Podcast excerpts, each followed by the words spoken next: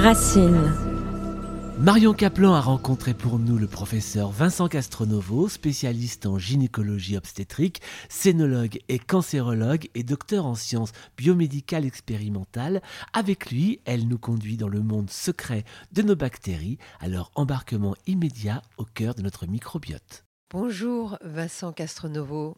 Bonjour Marion. Peux-tu te, te, présenter succinctement? Bien sûr Marion. Donc euh, Marion, je suis médecin gynécologue obstétricien, cancérologue.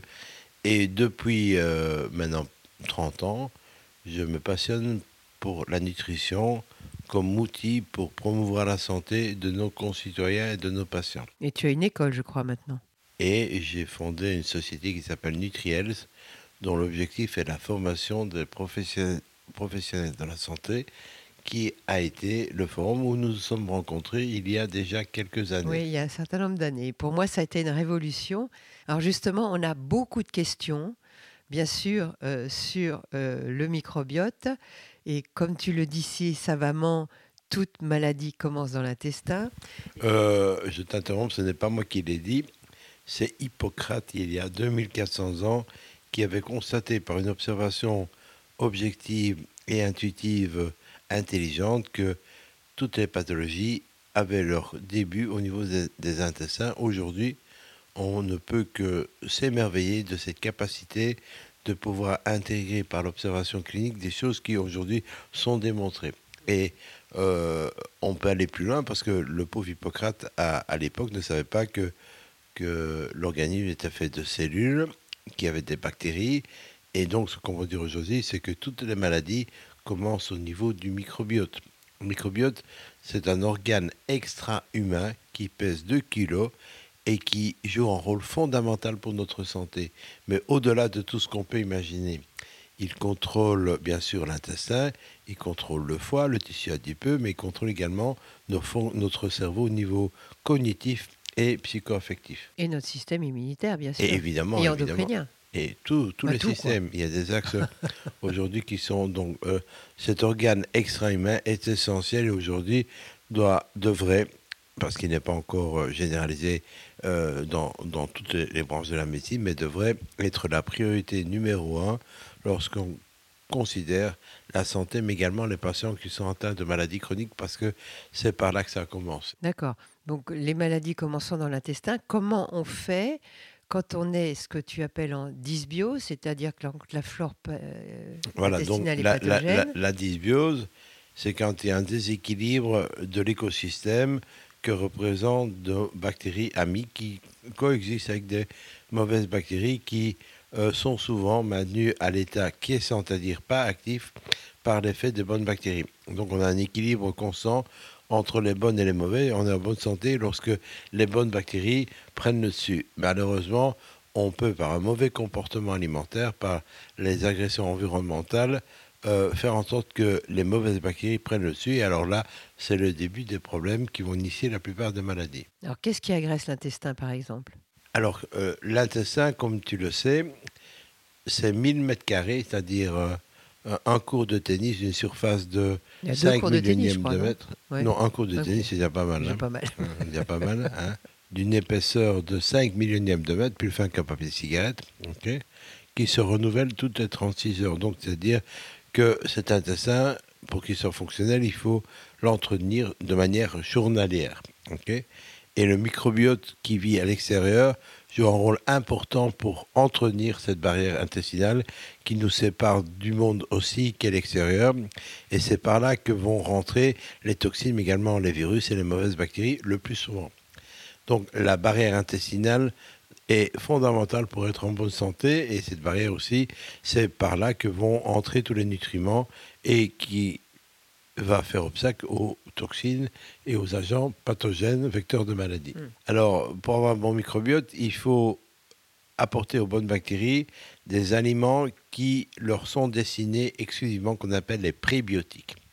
Ce sont des aliments qui ne sont pas destinés à nos cellules humaines, ok, et qui sont des carbohydrates, mais d'antispéciables, ce sont des fructo-oligosaccharides, oligosaccharides, pardon, qu'on trouve dans tout ce qui est fruits légumes et également euh, céréales non raffinées.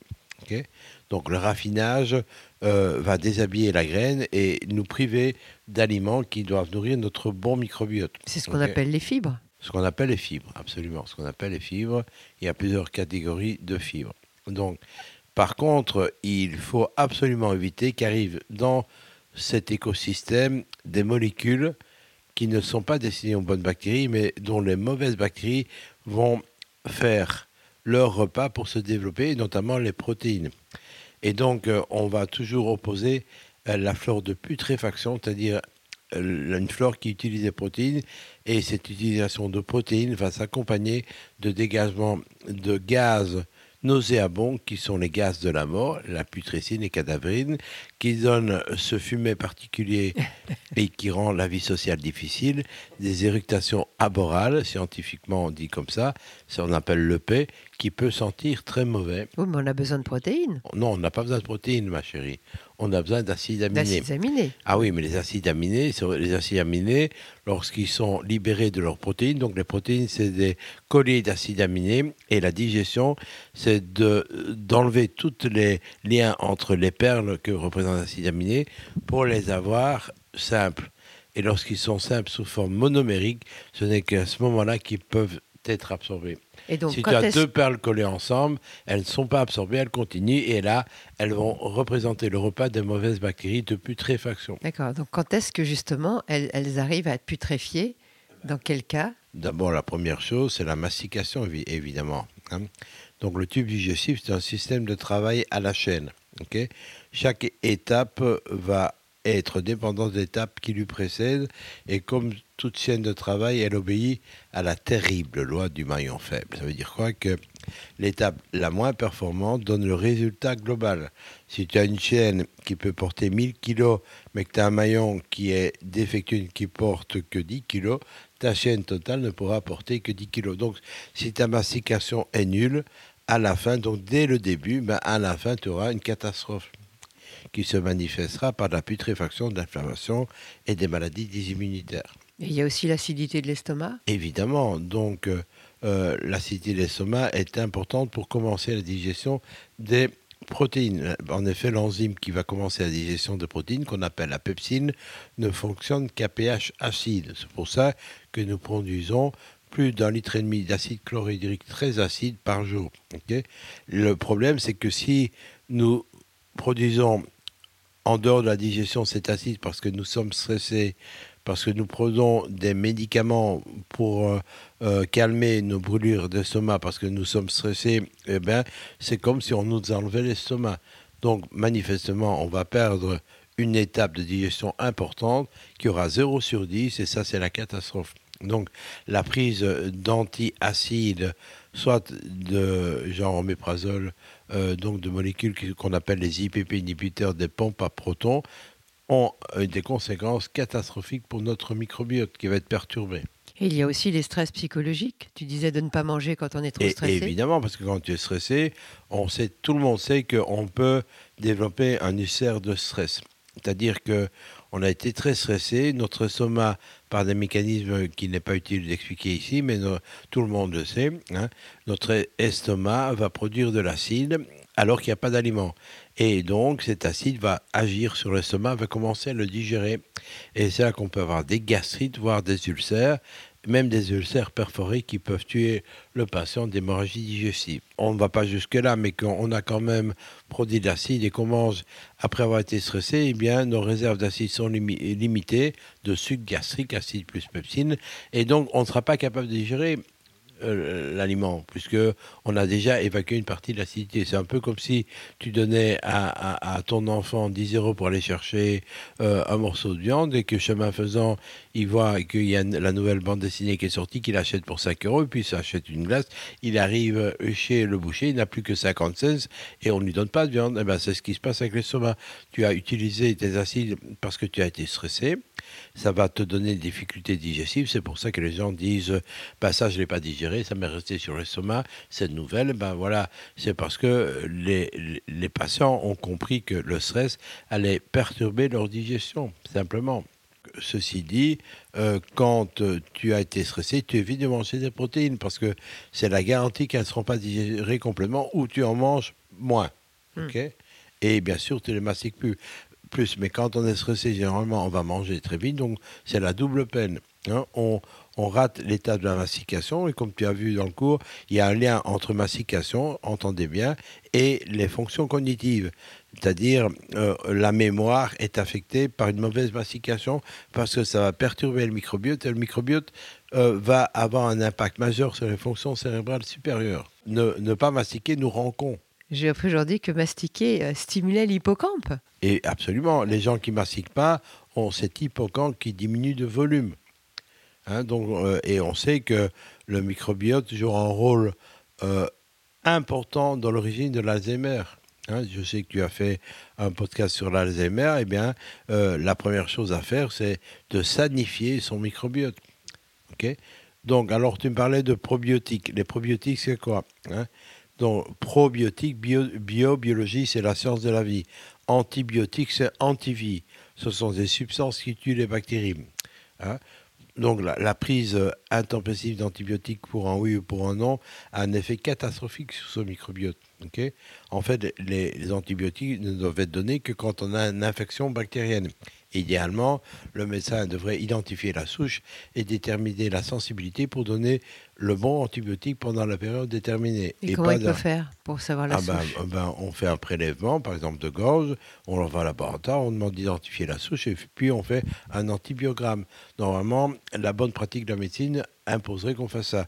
L'utilisation massive d'antibiotiques à large spectre, parce que comme ça, on vit sous, on tue les mauvaises bactéries, mais on tue les bonnes et qu'on les utilise à répétition, on sélectionne des souches résistantes. Tu sais, un des gros problèmes dans les hôpitaux, c'est que beaucoup de patients vont mourir d'infections avec des bactéries résistantes. On appelle ça les infections nosocomiales.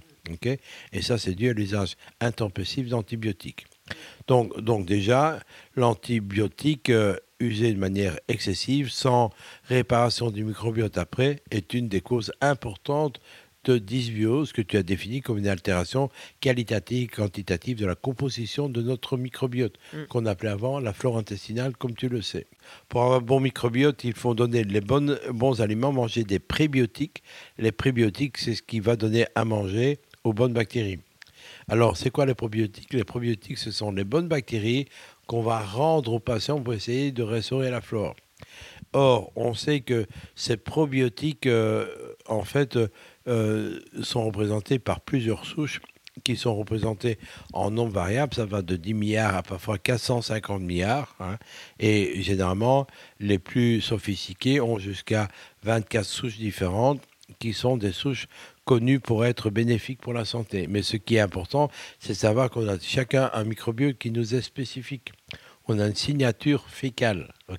on peut reconnaître un individu par rapport à la composition et de son microbiote par rapport aux souches qui sont présentes. Donc quand on, donne des probiotiques, on réensemence le microbiote pour donner euh, des bonnes bactéries qui vont rétablir l'ordre, ce qui va permettre alors à nos bonnes bactéries qui sont parfois réprimées par les mauvaises bactéries de pouvoir reprendre le pouvoir, et ça uniquement si on respecte les conditions original, c'est-à-dire euh, bien digéré et ne plus donner à manger aux méchantes bactéries. D'accord. Alors, est-ce que quand on a une dysbiose, on peut quand même prendre des probiotiques ou il vaut mieux d'abord régler la dysbiose?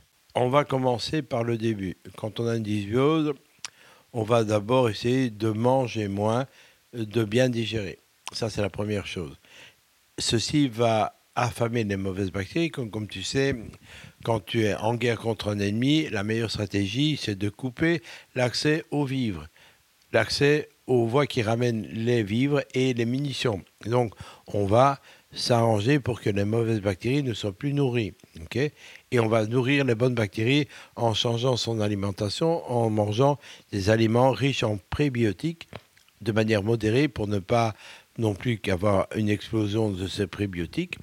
Et donc, euh, parmi les aliments riches en prébiotiques, le roi, c'est le topinambour aux artichauts de Jérusalem, mais également les panais, les artichauts, les bêtes. Il y a la chicorée, les, poireaux, les asperges, les oignons, l'ail, euh, les bananes pas trop mûres, la pomme de terre cuite à la vapeur, si possible au vitaliseur, refroidi et, et, et, et, réchauffé, parce que le vitaliseur est une machine exceptionnelle qui permet une cuisson rapide à une température contrôlée, qui permet également d'éviter de rincer le légume de ses vitamines par ce dôme génial qui est construit à la manière d'un hammam et qui fait que l'eau condensée au niveau de ce dôme va couler le long, récoltée par une gouttière et ne va pas passer donc sur le légume. Et d'ailleurs, quand vous regardez l'eau du vitaliseur, elle n'est pas colorée comme c'est ce, le cas pour les autres euh, cuiseurs vapeur qui ne sont pas des vitaliseurs. Pourquoi refroidir la pomme de terre? Alors, refroidir la, pomme de terre est intéressante pour plusieurs raisons. Elle va dessicquer l'amyloplaste, qui est la structure qui contient l'amidon, qui, même si on réchauffe plus tard, ne va pas se réhydrater, et ça va réduire la vitesse de digestion de l'amidon. Et l'amidon des pommes de terre ne va pas être complètement digéré. Donc, on va réduire un impact important, c'est l'index glycémique, c'est-à-dire que la glycémie ne va pas monter aussi rapidement que si on mange une purée euh, chaude qui n'a pas été refroidie. Et donc, euh, euh, comme on a moins, la glycémie monte moins, on a moins d'insuline, on grossit moins. Et en plus, comme tout l'amidon n'a pas été digéré, absorbé, l'amidon arrive dans le côlon et les bonnes bactéries, elles kiffent grave l'amidon des pommes de terre. Donc on, va avoir un effet pro-eubiotisant, c'est-à-dire on favorise la bonne, la bonne flore qui, une fois qu'elles sont renforcées, vont faire le ménage et prendre les positions sur l'intestin et empêcher les mauvaises bactéries de s'implanter. Alors, une fois qu'on a retrouvé, on va dire, un intestin fonctionnel, quel type de probiotiques choisir? Puisque en France, on n'a pas le droit à plus de 10 milliards de. Je pense qu'il faut prendre des probiotiques qui sont euh, garantis d'origine humaine. ok? Donc il y a toute une charte des probiotiques qui a été publiée au niveau européen et donc euh, il faut demander euh, aux pharmaciens ou pour celui qui le produit de donner cette charte. Donc il y a plusieurs conditions. Les probiotiques doivent avoir au moins trois souches différentes. Hein notamment du lactobacillus et du bifidus. Il y a plusieurs types de lactobacillus, l'acidophilus, le rhamsosus, etc. Chacun ayant le rôle particulier. Et puis, on va demander qu'il y en ait au moins 10 milliards. Hein. Et comme il en faut plus, on en prend deux.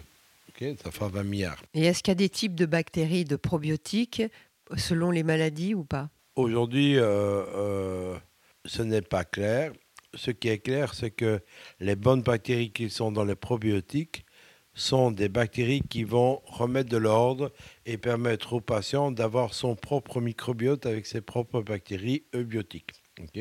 Donc en fait, on va envoyer une armée qui va mettre de l'ordre et puis laisser aux bonnes bactéries qui étaient sous-représentées parce que malmenées par les méchantes bactéries de reprendre leur place et le patient aura son microbiote pour autant qu'il respecte les étapes préliminaires, mastiquer, ne manger des prébiotiques, donner à manger et s'assurer que les protéines et carbohydrates destinés à l'humain soient absorbés avant d'arriver dans le côlon. Et il y a une nouvelle bactérie qu'ils ont sortie, c'est la Carmentia. Qu'est-ce que tu en penses? Oui, donc Akkermansia mucinifila, c'est une bactérie intéressante qui a été identifiée parce que lorsqu'elle est absente, c'est associé à un risque d'obésité et de diabète de syndrome métabolique, c'est-à-dire de prédiabète.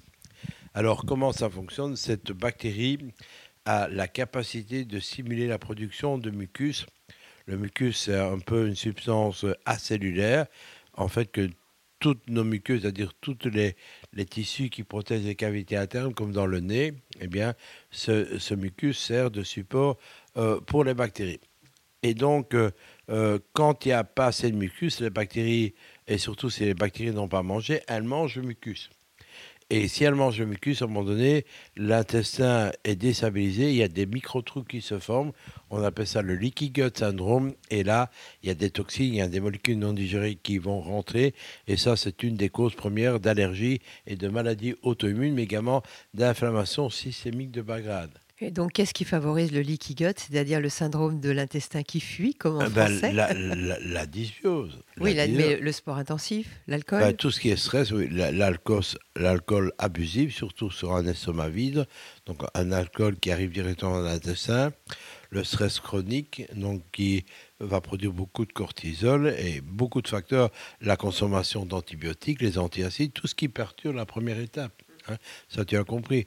Et, donc, ce leaky gut, il doit être soigné d'abord en corrigeant le microbiote. Et puis, on peut donner, bien sûr, des nutriments indispensables aux cellules de l'intestin pour se renouveler. Je te rappelle, par 24 heures, 50 milliards de cellules de l'intestin meurent et sont remplacées. 50 milliards et elles ont besoin d'assez de zinc et d'un acide aminé qu'elles utilisent comme carburant qu'on appelle la glutamine.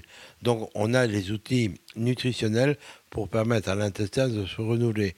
Néanmoins, si on ne fait pas les étapes préliminaires, mastiquer, euh, éviter de prendre des antiacides et ne manger trop de protéines, et notamment des protéines quand on a été stressé, eh bien, on, va rendre caduques toutes les approches de prendre des probiotiques.